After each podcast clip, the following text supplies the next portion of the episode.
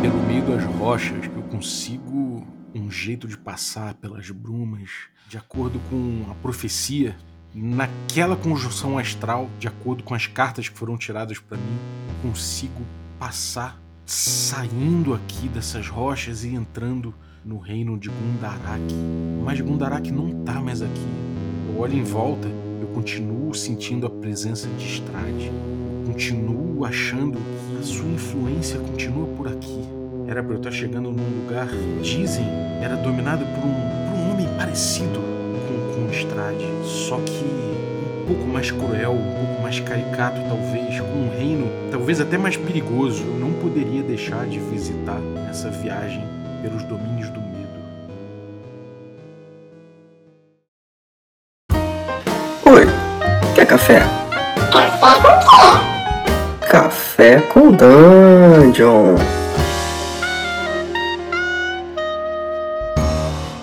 Bom dia, amigos do Regra da Casa. Estamos aqui para mais um Café com Dungeon na sua manhã com muito RPG. Meu nome é Rafael Balbi e, bom, a gente está aqui para mais uma D&D Cyclopedia, falando dessa vez de Gundarak, que é um reino que foi anexado depois aí tanto pela Baróvia quanto por por Nvidia. E, bom, para falar, obviamente, desse, desse reino, a gente está no nosso tour por Ravenloft com o Gabriel Jansen, da Hora do Corvo, né? O, o Hour of the Haven. E, bom, mas antes de chamar ele aqui para a gente abrir a nossa D&D Cyclopedia, eu queria lembrar que você pode se tornar um assinante do Café com Dungeon a partir de cinco reais. Com cinco reais você já participa do nosso grupo de Telegram, já tem acesso a conteúdo extra e recebe uh, e participa de sorteios dos nossos parceiros. Então picpay.me barra Café com Dungeon e torne-se um assinante, ajudando inclusive a gente a, a, chegar na próxima meta, que libera aí um documentário muito maneiro que eu vou começar a explorar o RPG e sua história e movimentos e marcos desde lá de trás uh, dos anos 70 até os dias de hoje. Outra coisa também que vai liberar cinco vezes, aliás, vai, vai, vai liberar uma vez por semana a nossa coluna de, de, de Cthulhu, né, o HP Love Coffee. Então, picpay.me barra café com dungeon e torne-se um assinante. Bem-vindo, Gabriel! Fala, galera! Beleza, Balbi? Muito bom estar aqui de volta com vocês para tomar mais um café aqui discutindo sobre as brumas. Pô, maravilha. Hoje eu tô bebendo aqui meu, meu café da ovelha negra que eu botei na minha mochila, dentro do meu cantil que tá segurando o calor aqui, mas felizmente o café da ovelha negra fica bom até no frio, cara. bom, vamos lá, cara. É, a gente nesse tour passou pela Baróvia e agora a gente poderia chegar num outro reino próximo a Baróvia ali, que seria correlato a Baróvia de alguma forma, mas que acabou sendo anexado tanto pela Baróvia quanto por Nvidia, né? Então nessa transição no nosso caminho para Nvidia a gente pode passar aqui por Gundarak, né? Isso, Gundarak, cara, é um domínio. Nós estamos pegando agora a coisa, o material antigo mesmo do cenário, né? É um domínio que ele só teve assim, é, teve poucas descrições e ele foi tratado como um domínio diferenciado mesmo só naquela primeira caixa, aquela caixa preta que saiu de Ravenloft lá em 1990. Que saudade dessa caixa, hein? E, pois é, aquela caixa era sensacional, né? uhum. E aí lá trazia algumas informações sobre Gundarak. O domínio chegou ainda a ser é, cenário de alguns breves trechos de alguns romances de Ravenloft lançados ali naquele período subsequente, né? uhum. né? Lord Soft passa por Gundarak, Uh, tem, temos alguns outros é, contos que passam ali brevemente por, por, pelo domínio.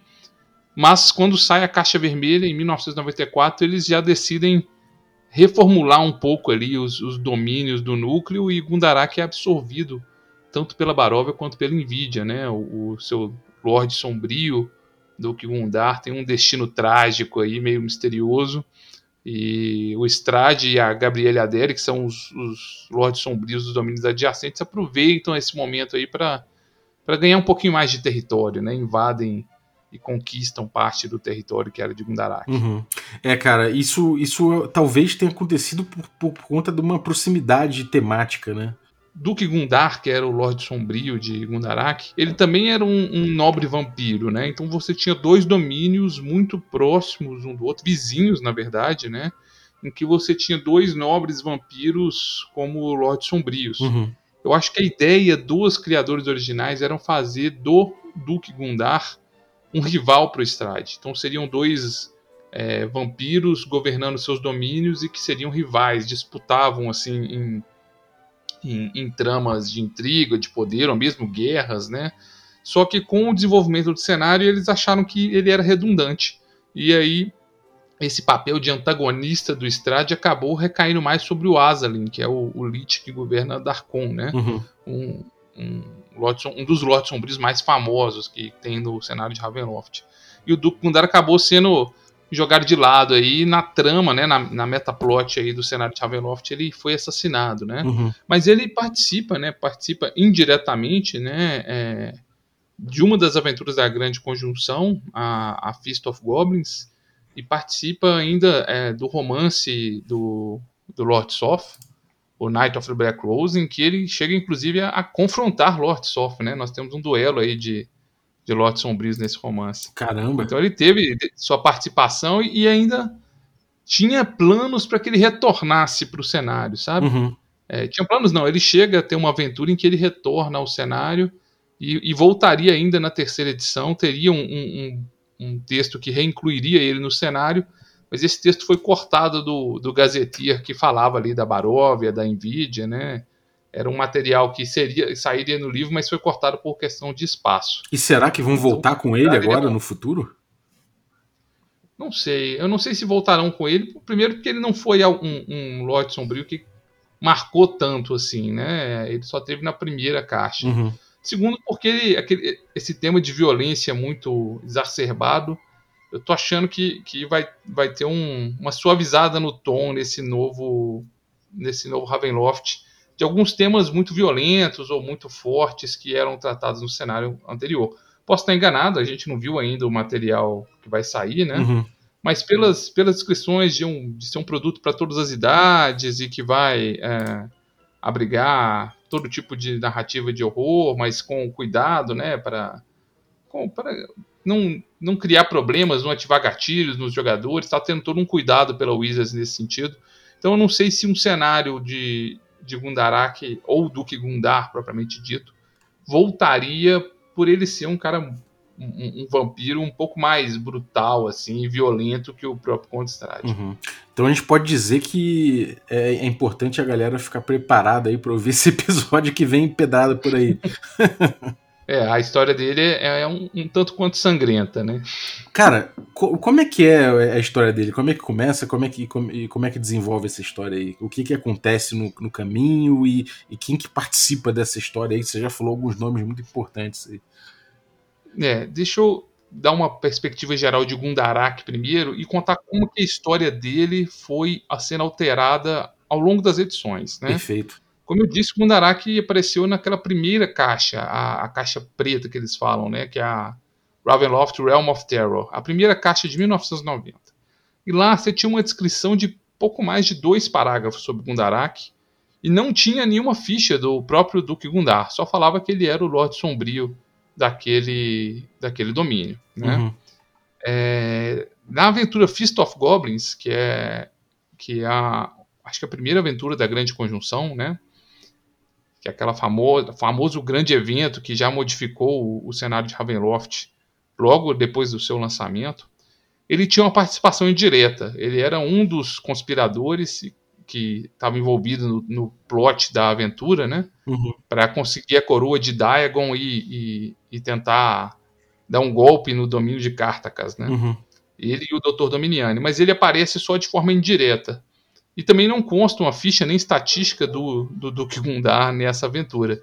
O curioso é que essa aventura manda você buscar a ficha dele na caixa preta, né? Que é de 1990. E a caixa preta não tem a ficha dele. Uhum. Ou seja, alguém comeu mosca aí. Ou ele foi cortado da caixa preta por questão de espaço, né? Uhum. Ou, ou alguém se esqueceu desse detalhe. E aí o Duque Gundar, é, quando sai a, a caixa vermelha, eles já atualizam a trama falando que é, depois da grande conjunção, o Duque Gundar ele foi assassinado pouco antes disso, né, traído pelo seu aliado Dr. Dominiani, e que o Strade e a Gabriele Adere, que são os lotes sombrios ali dos domínios adjacentes, invadiram a região. Então já é tratado já Gundarak como parte da Barova e parte da Nvidia, tá? Uhum. E ele volta a ter algum tratamento com um pouco mais de atenção nos livros da terceira edição, no Gazetteer 1 e 4, né, que falam respectivamente da Baróvia e da Envidia. E aí, na hora que eles vão tratar aquela região que era Gundarak, aí eles falam um pouco mais da história e do, e do povo de Gundarak com mais detalhe. Né? Uhum. Terceira edição sempre com, com o cuidado que, a, que, que, os editores na época tiveram de aprofundar o cenário de Ravenloft, tornar ele mais, mais sólido, digamos assim, em vez de, de, de um cenário é, muito fantasioso, ele fica bem realista em muitos aspectos. Ele se preocupa com detalhes de história, comércio, é, a, o intercâmbio ali entre as culturas do reino, então ele dá um dá bastante detalhe e riqueza para esses cenários. E aí a fazer isso com a Baróvia e com a Nvidia, eles tratam do passado e de como que é os como que são os Gundarakitas que vivem ali. Né? Uhum. Então o que, que a gente sabe de Gundarak? Geografia é descrito muito ali é, no, quando fala da Baróvia e da Nvidia, é uma região é, de relevo acidentado, tá? Não é tanto igual a Baróvia, que a Baróvia é descrita com grandes montanhas, né? E, e desfiladeiros e vales. E lá não, lá é descrito como um relevo acidentado, mas mais colinas, mais suave o relevo do que aquela região montanhosa da Baróvia. Uhum. É, tem dois rios principais que cortam ali. Um é o rio Narov e o outro é o rio Gundar, né? É, que são rios importantes que passam ali por onde é, hoje é o sul da Baróvia e vão até Envidia, né? Uhum. Chegam em Envidia e são rios usados para o comércio entre a Envidia e a Baróvia, por serem rios navegáveis, né? E por florestas muito densas. Ela tem a floresta de Tepurit e a floresta do Duque, que fica na Envidia, né? A de Tepurit fica na, na onde é, hoje é a Baróvia, né? São florestas densas e, e, e habitadas por lobos, com boatos de terem bruxas, serem assombradas, ou seja, florestas com, com essas lendas macabras que a cercam. Uhum. Tá? É, sobre a história de Gundar e do povo Gundarakita, né, é muito curioso que eles fazem uma ligação de Gundar com o passado da Baróvia. A Baróvia, eles falam que lá, antes da invasão dos Tegs, por volta do ano 230 do calendário baroviano, ela foi invadida por uma horda de bárbaros. É, esses povos bárbaros que invadiram a, a Baróvia são chamados de Neurene. Esse, essa horda de Neurene invadiu, vinda do, do leste, né? E vieram saqueando a Baróvia até chegar à cidade de Valak. Lá eles fizeram um cerco que durou alguns meses mas teve uma, uma general da família Zarovich, né, isso é bem antes do nascimento do Strade, uns 70 anos antes do nascimento do Strade, né, conseguiu expulsar essa horda. Uhum. E essa horda acabou deixando a Baróvia depois. Tá? E aí, quando eles vão falar sobre Gundarak, eles dizem que o povo de, Gunda, de Gundarak são é, é, descendentes dessa horda de Neurene. Né? E aí, ao contar a história da, da Ordem, eles dizem que, o do Duque Gundar, na, na terceira edição, eles dizem que o Duque Gundar ele liderou o povo dele para fora da. da para uma outra região, né? Que é a região de Gundarak, onde lá ele, ele estabeleceu o seu povo e fez o reinado, né? Uhum. E, e se tornou-se o rei da região. E aí é curioso isso, porque eu sinto que a terceira edição estava dando uma outra cara para o povo Gundarakita, né? Que você não via antes nos anteriores. Isso já é uma interpretação minha, tá? Não é nenhuma fonte oficial. Mas você associa primeiro o, o povo Gundarakita à horda de Neurene, né? Então é uma horda de, de cavaleiros que veio ali saqueando tudo. E eles tinham uma divindade, tipo um deus da morte da guerra, que chamava Irlek Khan. Ou seja, tinha um sufixo aí de Khan. Então eu, eu fiz a associação aí de que, ou essa interpretação de que os Gundarakitas podiam ser um pouco inspirados pela própria cultura mongol, né? Ali uhum. de Gengis Khan, de um, de um senhor de guerra, né? Que vinha liderando aquela horda de, de guerreiros montados, né? A cavalo, fazendo a, a, as invasões, né? Talvez fazendo uma, uma relação com o período do, das invasões mongóis, né? Aquele grande império mongol que foi criado no passado. Né? Sim. Né? Então, por, essa, por esse sufixo Khan, por essa questão da horda de cavaleiros, eu pensei nessa associação dos, dos Gundarakitas com o povo mongol. Mas essa associação não se sustenta quando você vê a descrição do povo. Né? Se você for olhar a descrição deles fisicamente, eles não são muito diferentes dos barovianos nos aspectos físicos. Né? Mas nessa questão da, dessa origem de ter um, um, um Lorde Sombrio que é um senhor de guerra, que comandou ordens de cavaleiros, fazendo invasões e que tinha uma divindade com esse sufixo can, eu, eu faço essa associação é, mental aí desse, nesse sentido, né? É, uma influência de alguma forma tem, né? Sim, sim. E aí eu acho até curioso de, de ter esse, esse aspecto também. Eu acho que dá um, daria mais uma riqueza ali para as culturas do, do núcleo, né? É, de Ravenloft, para não ficar só aquela coisa muito centrada nos povos europeus, né? Você tem ali Haslan, que é um pouco é, mais, ao meu ver, parecendo o Império Bizantino, o Otomano ali, né? uhum. né? Mas que é, é, em termos de descrição de construções e tudo mais, né? Que eles são aquela cultura de Tai, né? Haslan. Mas fora isso, você tem poucas variações, né? Valachã é um pouco diferente também. É, mas fora isso, o, o, núcleo em geral é muito centrado na, na Europa, né? Ou num cenário de fantasia com temas europeus. Eu, eu acho interessante dessa, essa, essas interpretações um pouco diferentes para dar mais uma riqueza para os povos do núcleo. Né? Uhum. É interessante que o, o, a invasão mongol realmente foi um terror né, na cultura europeia ali, então marcou de um jeito completamente é, de, de, violência, né, de, de entrar ali, dominar e, e deixar a galera porra, muito é, muito aterrorizada, né, cara? Realmente. Então, acho interessante isso aí, porque é, é, um cenário de terror, né? E tem um paralelo até com, com, com a história do nosso mundo, né? Porque as invasões mongóis chegaram até os povos eslavos, né? E se você pensar ali que a Baróvia é aquela região ali da, da Romênia, né? Ela é inspirada nessa região da, da Moldávia, Transilvânia, Romênia, a inspiração mais direta dela, né? é, faz, faz sentido no passado deles ter tido esse, esse problema com essas invasões dos, dos de uma cultura semelhante à cultura dos, do, do Império Mongol, né? Uhum. Mas enfim, quando você vai para a descrição física da população que habita, eles não têm é, traços diferentes dos traços do povo baroviano, né? Então você, esse ponto da minha interpretação não casa com isso mas a questão do senhor de guerra e da divindade deles com o sufixo de Khan, hordas de cavaleiros, isso bate um pouco, né? Uhum. Mas enfim, é, depois disso, o que que acontece? O Duque Gundar, ele... Duque Narov Gundar, o nome dele todo, né? E ele passa a governar esse, esse povo e desde, desde então ele já era um vampiro, né? Dá ideia no, no cenário de que ele tá há muitos e muitos anos que a família está governando, mas na verdade é a mesma a mesma faceta dele ali, né? Ele só vai mudando de identidade, mas é sempre o mesmo senhor de guerra vampiro que, que está ali governando esse, esse povo, né? Uhum. É, o que é curioso que faria ele também um vampiro mais antigo que o Strade, né? As edições mais recentes de D&D até sugerem que o Strade talvez tenha sido o primeiro vampiro, mas o, lore antigo de Ravenloft contraria isso em várias oportunidades, né? Uhum. E aí o seguinte, o, o, Duque Gundar, ele vai governando a região e o que a gente sabe dele, os poucos detalhes que a gente sabe da região, é que esse, essa divindade que eles adola, adoravam, né, o Irlek Khan, ele é corrompido ali de alguma forma e, e como um deus demoníaco chamado Erlin, né? esse Erlin vira um culto lá na, em Gundarak. E ele é apoiado pelo governo tirânico do Duque Gundar, porque ele vê nisso uma ferramenta de controle do povo, né? Uhum.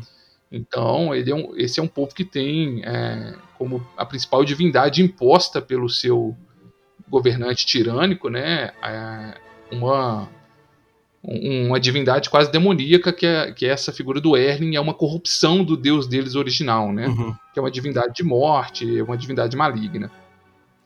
E a gente sabe que o Duque Gundar ele governava aquela região com uma mão de ferro, né? Com bastante autoridade. E ele era um vampiro que não suga não só o sangue das pessoas, mas ele suga tudo que ele pode das suas próprias terras, né? Uhum. Então, detalhes que a gente sabe do de Gundarak é que, por exemplo, famílias que tinham inválidos, idosos, é, qualquer pessoa que não pudesse trabalhar, né, é, eram sofriam penalizações, tinham multas que eram impostas a ela por ter membros improdutivos na sociedade, né?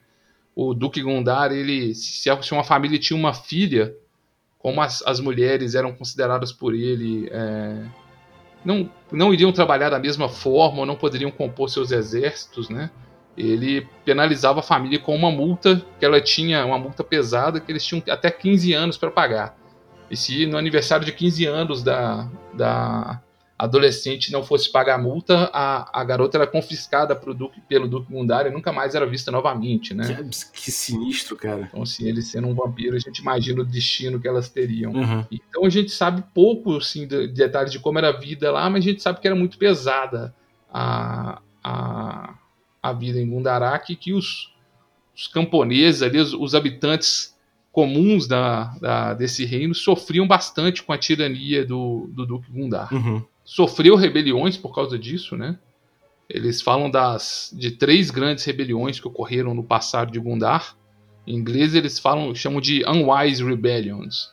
Eu gosto de chamar da, da revolta dos tolos, né? Unwise eu gosto de chamar de, de, da revolta dos tolos, pelo menos assim que eu traduzi.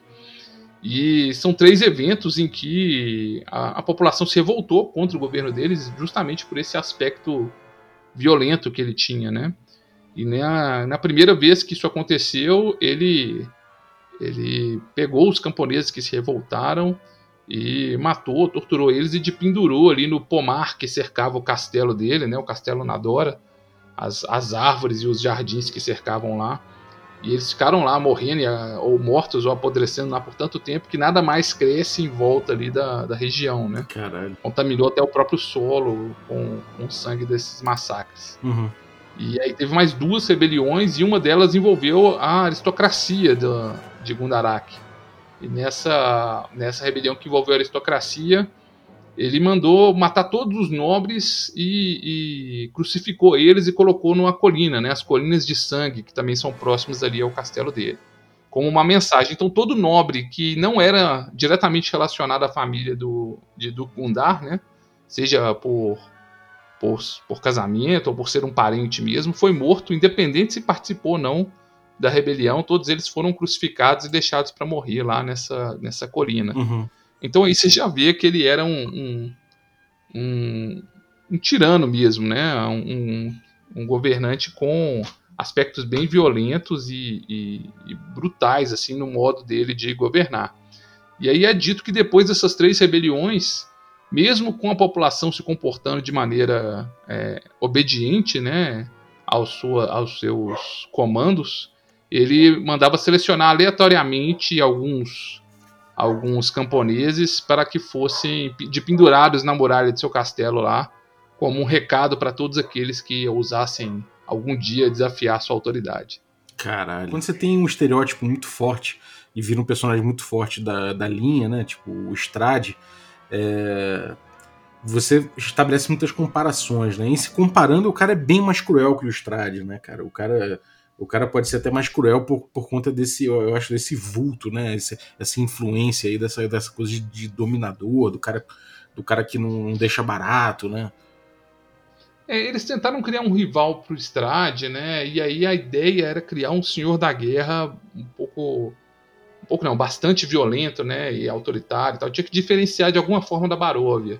Enquanto a Baróvia você tem ali o Conde Strade, que é uma figura bastante cruel e trágica, né? O Duque Gundar, ele, ele é bem menos sutil que o Conde Strade, né? Uhum. Ele impõe a, a, o governo dele de uma forma muito muito evidente, né? O mal dele é muito escancarado, assim, né? E o, o... Então, como um personagem, como um vilão, ele é um antagonista clássico, assim. Tem gente que joga Curse of Strahd, outras aventuras envolvendo o Strahd, que vem nele uma figura trágica. Tem gente que discute se ele pode ou não ser redimido, né? Por causa das falhas dele, apesar dele ser cruel, dele ser monstruoso. O Gundar eu não vejo como alguém teria muita, muito espaço para essa visão, não, né? É, é se o, pela, se pela forma como ele é retratado. É, se o Strade é um antagonista foda e, e pesado, imagina o, o, antagonista do Strade, né?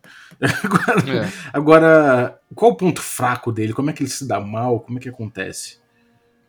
Então, é, ele tinha, ele tinha é, quando era governante, né? Ele não não gostava de usuários de magia, tá? E ele poderia pressentir sempre que alguém usava magia no, no domínio dele, tá? E, então, se você lançasse uma magia em Undarak, ele sabia que tinha alguém usando magia naquela região. Ele caçava os magos que ou eram obrigados a servi-lo de alguma forma ou então eram executados, né? Mas esse não é necessariamente o ponto fraco, né? Como a gente nunca teve uma ficha propriamente do, do Duque Gundar, a gente nunca fica sabendo quais são os, os pontos fortes ou a fraqueza dele, uhum. né? A gente sabe que na terceira edição ia se sugerir um, uma ficha para ele, né? É, o retorno dele, e ele seria um guerreiro poderoso, né? Como condiz com o Senhor da Guerra. Uhum.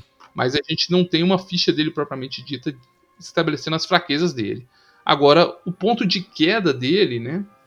Acontece justamente quando um aliado dele trai ele. E esse aliado dele é um outro Lorde Sombrio, viria a se tornar depois um outro Lorde Sombrio, que é o Dr. da Clown Rainfrost, também chamado de Dr. Dominiani.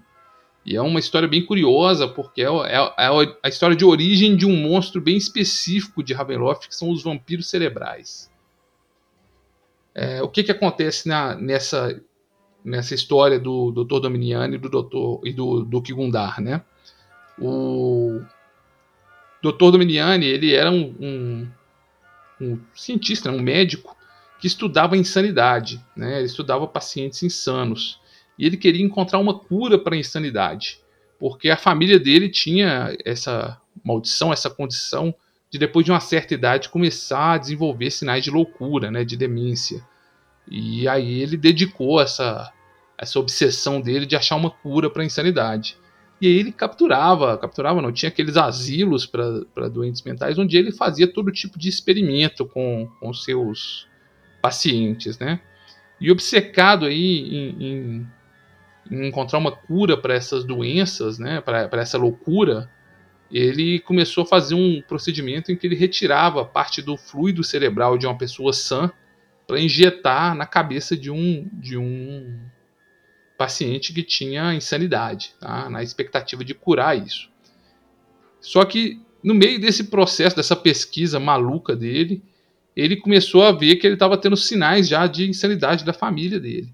E aí ele pega uma mulher, ele sequestrava esses pacientes, né? não necessariamente eram, essas pessoas sãs não eram voluntárias para o processo. Né? Caralho. Né? Ele captura uma, uma mulher e, e, faz esse procedimento nele mesmo. Ele retira lá o fluido cerebral dela e injeta nele mesmo. Só o que, que acontece? Essa mulher que ele sequestrou, ela estava sendo preparada para se tornar uma das noivas do Duque Gundar. Puta os vampiros de Ravenloft, quando eles querem preparar um, um, um, companheiro vampírico especial, tem todo um processo, né?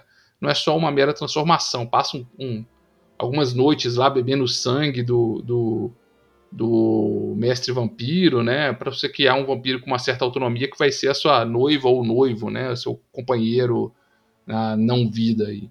Então ela estava sendo preparada, ainda era uma humana, mas estava sendo preparada para para se tornar uma noiva do Duque Gundar, ou seja, já tinha consumido sangue vampírico. Entre a cruz e a caldeirinha, porque puta merda. Pois é. E aí eles usam o fluido cerebral dela e jogam na sua própria cabeça, tentando se curar, né, sem saber que ela estava sendo preparada para isso, para tentar se curar da loucura. E o resultado é que ele se transforma no, no primeiro vampiro cerebral. Né? O que é o vampiro cerebral? É um monstro de Ravenloft. O Dr. Dominiano é o primeiro deles eles são vampiros, mas eles não têm problema, por exemplo, com a luz do sol, eles andam durante a luz do dia e eles se alimentam de fluido cerebral da, das suas vítimas, né? Uhum. Então eles abrem um buraco no crânio da pessoa, assim, talvez com uma ferramenta, não, não necessariamente com os dentes, né? E tiram ali o fluido cerebral e, e se alimentam disso. Então são uns vampiros bem macabros e diferentes que foram criados aí para o cenário. E aí o Duque Gundar, quando descobre que o Dr. Dominiani fez isso, né, ele a princípio queria destruir o Dr. Dominiani, mas descobre que o Dr. Dominiani não consegue resistir aos comandos dele, tal qual a sua futura noiva vampírica, ele também está, de certa forma, é, escravizado a um mestre vampírico, né? E ele vê uma grande vantagem ali de ter um, um, um sujeito dessa forma, né, com essas, esses curioso tipo de habilidades que ele desenvolveu e capaz de andar na luz do dia como um aliado. Uhum. Ah. Então o Dr. Dominiano acaba virando o principal aliado do Duque Gundar aí ao longo do, do da história de Gundarak. Tá? É, um outro fato curioso né, sobre é, o Duque Gundar é que, de alguma forma, isso não é explicado como, tá? É, de alguma forma ele conseguiu ter dois filhos.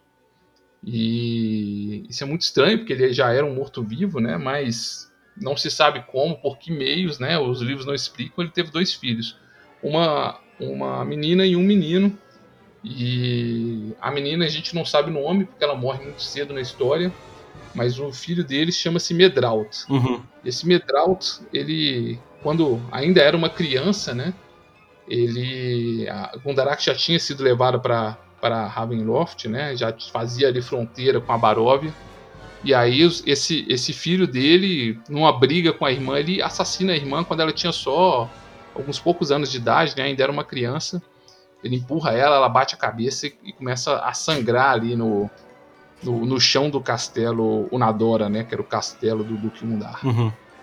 E aí, quando o sangue dela toca o chão, o sangue de um filho do Duque Mundar toca o chão do castelo, abre-se um portal onde o sangue dela toca, né? E aí, tanto o Duque Gundar quanto o filho dele, quando tentam passar por esse portal, eles não conseguem. O portal barra a saída deles. Mas outras pessoas conseguem atravessar por esse portal e eles não sabem exatamente para onde isso leva, né? É, ele então conserva o corpo da filha dele num estado vegetativo lá, né? Para tentar fazer experimentos necromânticos com ele, com esse sangue, para ver o que, que acontece. E quem conduz boa parte desses experimentos é o próprio irmão que a matou, o Medralf. Ele se torna um arcano, né? E por causa desse crime que ele cometeu e dessas energias sombrias vindas do portal, ele fica eternamente preso no corpo de uma criança. Caralho. Então o filho do Kundar é um arcano, é uma criança, né? Só que é um arcano poderoso e macabro, né? Então tem aquela coisa da criança maligna que é muito comum também em, em filmes e histórias de terror. Uhum. E, e aí eles fazem experimentos com o corpo dessa filha para tentar descobrir como sair ali dessa do semiplano do pavor sem sucesso, tá? E é curioso que é por esse motivo que ele briga com o Lord Soth. O Strade, de alguma forma, fica sabendo da existência desse portal que abriu no, no Castelo Nadora, né? Quando o sangue de, da filha do, Kundar caiu no solo. E aí, quando o Soth chega na, na, em Ravenloft, a princípio ele chega na Baróvia. E ele tá lá procurando o Caradoc, que é um, um servo dele que traiu ele. E aí ele chega até os os portões lá do Castelo Ravenloft, o Strade recebe ele, fala, olha, é, você quer um jeito de sair? Eu sei como. E fala com o Lord Soft que se ele derramasse o sangue do Gundar ou, de, ou do filho dele no solo do Castelo Nadora, um portal abriria e ele conseguiria sair dali, né? Então o Lord Soft, a princípio, desconfia dessa história do Strade, mas depois, se encontrar um outro meio de sair, ele decide ir para esse. para Gundarak, né? é, para invadir o Castelo Nadora e tentar é, escapar por esse portal. Uhum. Então, o Lord Soft vai para Gundarak, acompanhado de um, de um novo companheiro que ele encontra pelo caminho, né, que é o Azrael. É um anão que é um licantropo texugo, né? e os dois vão até o Castelo Nadora e lá eles têm um confronto, né? O Lord Soft começa a batalhar contra o Duque Gundar e o Azrael contra o Medralf, que é o filho do, do Gundar. Uhum. E nesse confronto, o, a briga do Lord Soth e do, do Gundar tá num impasse, né? Os dois ainda estão batalhando, mas o Azrael consegue matar o Medralf, que é o filho dele. E quando o sangue dele toca o solo, abre-se novamente esse portal negro. E o Lord Soth, vendo que o combate era difícil, né? A gente não sabia quem ganharia dos dois, ele avisa o do Gundar o seguinte: olha, eu, meu interesse é esse portal aqui. Se, se, você quiser parar de brigar, por mim tudo bem, né? Assim, chegamos ao impasse. Uhum. E o Duque Gundar também temendo o poder do Lord Soth, ele decide abandonar o combate. É, o Lord passa por esse portal com Azrael, mas isso não os leva para fora do semiplano do pavor, de volta para Kryn, né? Eles acabam saindo novamente na Baróvia, ou seja, os poderes sombrios não os deixam escapar tão facilmente assim. E o Duque Gundar, ele fica é, com, com, raiva do Strade por ter bolado esse estratagema, né? Mas de alguma forma aliviado, porque por ele tinha um grande medo de magia e ele viu o filho dele ganhando poder a cada dia, né? Conhecimento arcano a cada dia. Então ele já estava um pouco receoso de ser traído pelo próprio filho, né? Ou a criança arcana lá que ele, que ele tinha gerado. Depois desse evento, né? Esse confronto dele com Lord Soth, Outra participação relevante do, do Duke Gundar na história de Ravenloft são nos eventos da aventura Feast of Goblins. Nessa aventura, o Dr. Dominiani e o Duke Gundar eles planejam uma forma de, de depor o Arcon Lucas, que é o Lorde Sombrio de Cartacas, e tentar pôr o Dr. Dominiani como como seu Lorde Sombrio, né? Uhum.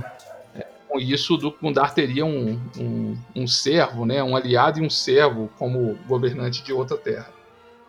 Para isso, eles vão, eles, o Dr. Dominiani seduz a Acriel, que é a filha do Arcon Lucas, e juntos eles vão atrás da coroa. Eles vão não, né? eles convencem um grupo de aventureiros a roubar a coroa de Daegon, que era um artefato que poderia transformar ali um, um humano em um goblin a serviço de quem tivesse no controle da coroa, né?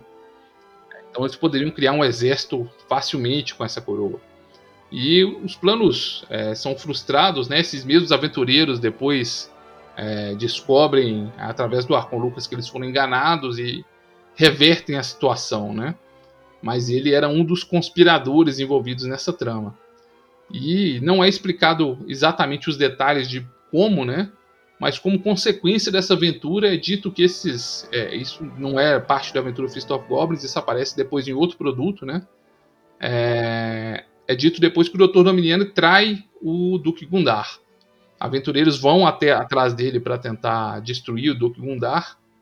E o Duque Gundar prepara uma armadilha para eles, né? Uhum. Ele, estaria ali deitado no seu caixão, supostamente indefeso os aventureiros deveriam chegar lá achando que ele estava fraco durante a luz do dia, né?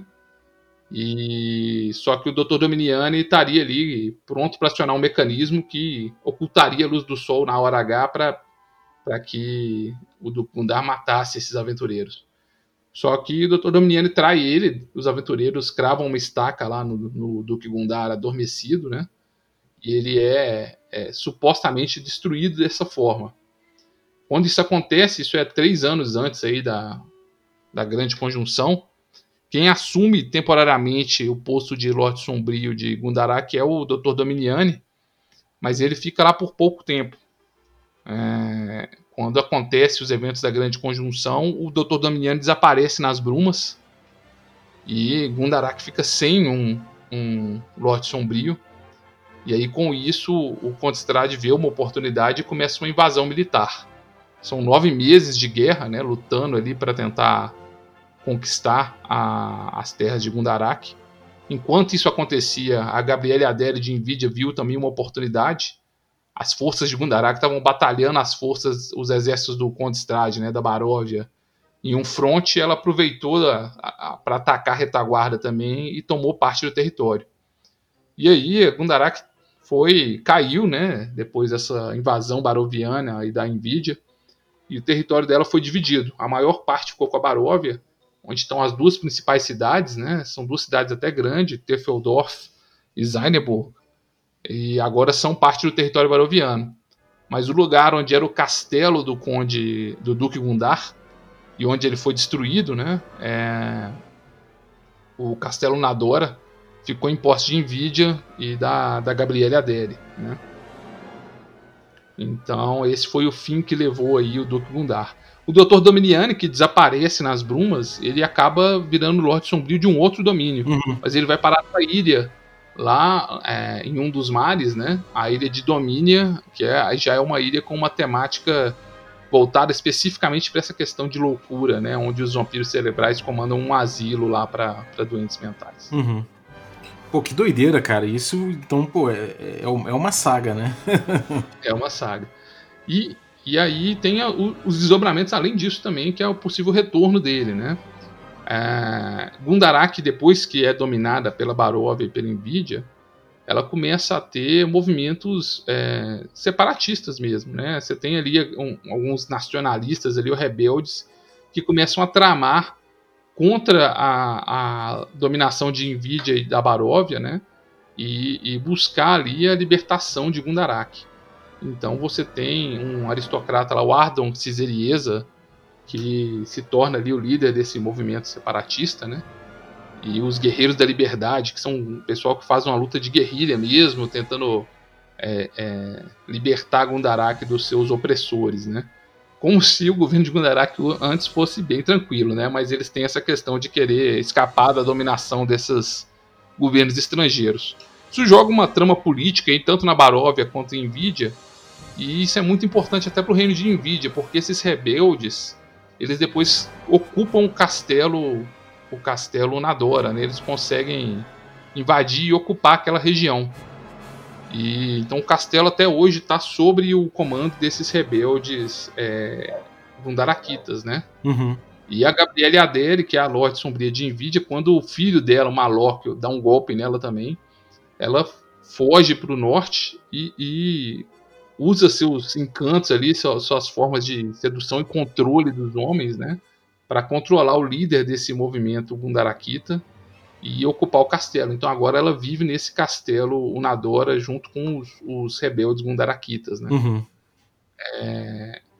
Nesse castelo também, esses, esses soldados que ocupam esse castelo, esses rebeldes, eles encontram lá a, a ossada do, do, do Gundar, com uma estaca cravada no peito ainda, né? Os ossos dele lá numa das catacumbas. E eles acham que não acreditam que isso seria os ossos do Duque Gundar, né?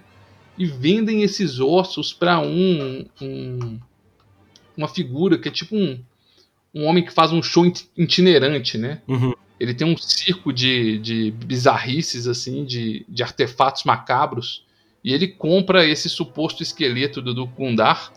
Ninguém acreditava que esse esqueleto era verdadeiro, nem, nem os soldados do castelo e nem o, o próprio é, professor Arcanos, que é o, o, esse dono desse show itinerante que compra esse esse essa ossada, né? Caralho. E esse professor Arcanos, ele tem até uma história própria, ele aparece no livro Children of the Night Were Beasts, porque ele é um, ele é um licantropo gorila, né? Ele é amaldiçoado e é um licantropo gorila. Mas, apesar disso, ele tem esse show itinerante em que ele é, apresenta essas, essas exposições de itens macabros, né?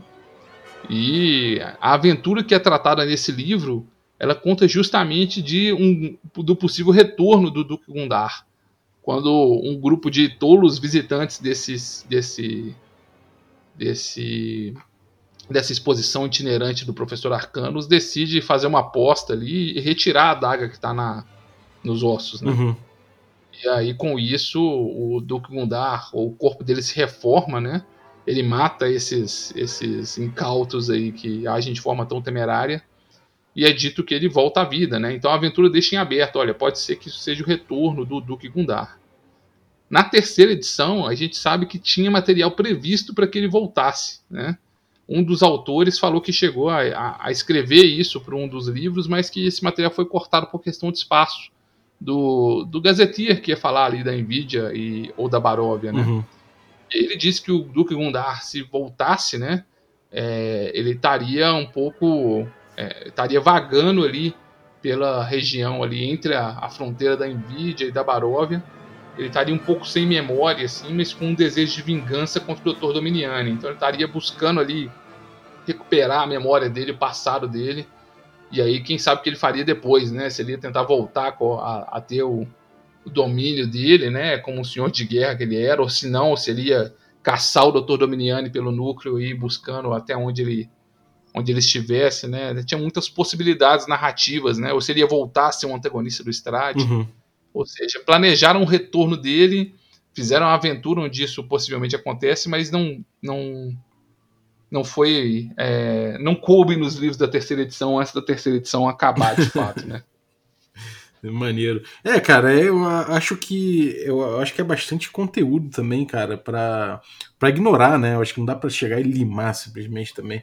Pelo menos nas mesas dá para aproveitar, né? Então conta pra galera, ah, como é que você, quais ganchos que você recomenda em torno de, de, desse lore todo aí? Então, o Duque Gundar, ele pode servir, é, se você está jogando na, na Baróvia, né? O que, que, que, eu pensei para fazer uma adaptação de Curse of Strahd que fosse, talvez, é, fiel ao, ao lore antigo do cenário, né?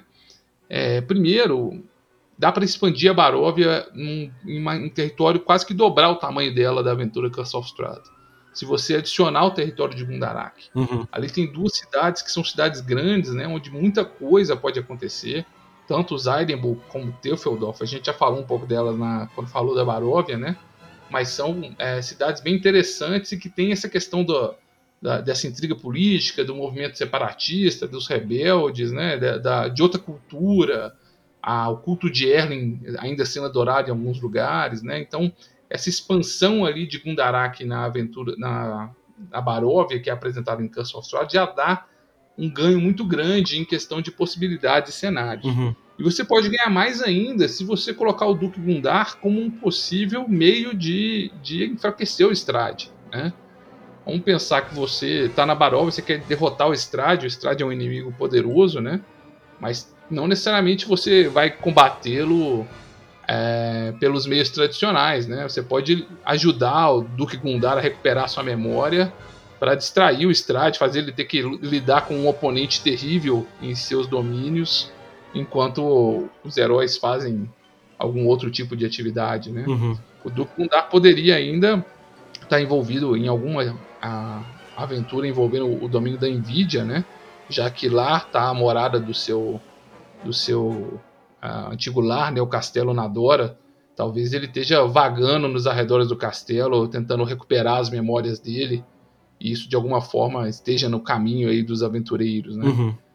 E tem, tem, muitas histórias aí que podem ser contadas, né? Ou se você vai narrar as aventuras da Grande Conjunção ainda com o Gundarak no, no existindo, né? Antes da Grande Conjunção, voltando um pouco na, na linha do tempo, é expandir os eventos da aventura Fist of Goblins para envolver aí essa trama que, que resulta na morte do Duque Gundar, né? Dá, dá para ver que quando eles colocam isso, a, morte dele, eles falam que esse grupo de aventureiros talvez estaria relacionado aos aventureiros ali da aventura Fist of Goblins. Então, é, quem sabe pensar numa expansão dessa aventura para fazer com que os aventureiros sejam esses responsáveis pela morte do Duke Mundar, né? Uhum. Dá muitas ideias interessantes de como usar esse vilão. Eu acho que ele é, é tem grande potencial narrativo, tanto como antagonista do Strade, como, como quanto um antagonista por conta própria mesmo, né? Esse é, senhor da guerra vampírico que voltou dos mortos e ainda tá, tá sem memória, só com um ódio profundo no coração. Porra, bem foda, cara, bem maneiro. Então, pô, acho que a gente pode ir fechando então nosso nossa caminhada aqui é, dessa de, desse episódio, né, do, do, da nossa do nosso tour pelo por Ravenloft. E alguma coisa que você queira falar para fechar, cara, o, o, esse episódio de Gundarak? Não, de Gundarak não. Acho que a gente cobriu tudo ali do, do passado aí, né? Do que dá para extrair do pouco de informação que a gente tem de, de Gundarak, né? E eu acho que explorar esses domínios mais obscuros é também muito interessante, porque você vê o quão, quão rico que o cenário é, né? O quanto que dá para explorar ali de, desse lore mais antigo para transformar isso em, em histórias, em, em ganchos potenciais para aventuras. Uhum. E se o pessoal tem interesse aí no lore antigo de Ravenloft, né? se, tá, se tá ouvindo até aqui, provavelmente tem. É, para conhecer lá o, o, canal Hour of the Raven no YouTube, ou se quiser o podcast também em português, A Hora do Corvo, a gente vai abordando o, o cenário de Ravenloft nos detalhes, assim, com bastante riqueza de, de conteúdo, de, nas minúcias assim, é, e justamente para para trazer esse cenário que é tão rico, né, e, que, e que ainda tem muita gente que não conhece, né, trazer isso para o público. E é um, é um canal com conteúdo em, em inglês e, português, é o mesmo conteúdo, então é, lá vocês vão encontrar bastante coisa sobre Ravenloft.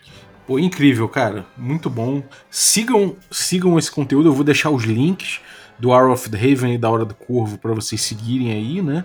E vou deixar também o link da, da, nossa, da nossa pesquisa aí para saber qual vai ser o próximo domínio que a gente vai visitar em Ravenloft. Então responda, vai no descritivo do episódio, entra no link e responde a nossa enquete para saber. Mas tudo indica que vai ser em vídeo, eu duvido que vocês não votem em vídeo, porque já tá no rumo, já tá no caminhozinho aí. Né? Então, bom, vai ser provavelmente nosso futuro, mas pode ser que tenha surpresas no meio do caminho, e afinal de contas, isso aqui é RPG e não há um railroad. A gente está aqui jogando sandbox e pode ser que a gente vá parar em outro domínio. Então. Quem sabe onde as brumas vão nos levar. Né? Exatamente. Às vezes no caminho de Nvidia a gente entra no meio das névoas e vai sair em outro domínio. Exatamente. É, espaço para narrativa emergente. Maneiro. Então é isso. Sigam o Gabriel lá. Muito obrigado, Gabriel. Valeu, cara, demais pelo conteúdo. Sempre incrível. É, é, é porra, é, um, é um prazer e um, e uma, e um privilégio ter você no canal aqui, trazendo bastante do teu conhecimento aqui junto para para D&D Cyclopedia. Tenho certeza que Sembiano, GG, Brave Sword, né? O, o jogo D20, todo mundo apoia. É, tá todo mundo feliz aí de receber, de poder de poder contar com esse conteúdo aí na coluna. E obrigado você também que ficou ouvindo a gente até agora. É, o, o, apoio de vocês é fundamental também, e assim como, assim como a audiência. Então, agradecer quem ficou ouvindo e também os nossos assinantes, a galera que torna possível essa aventura aí. Galera, muito obrigado pelo apoio de vocês, um abraço e até a próxima.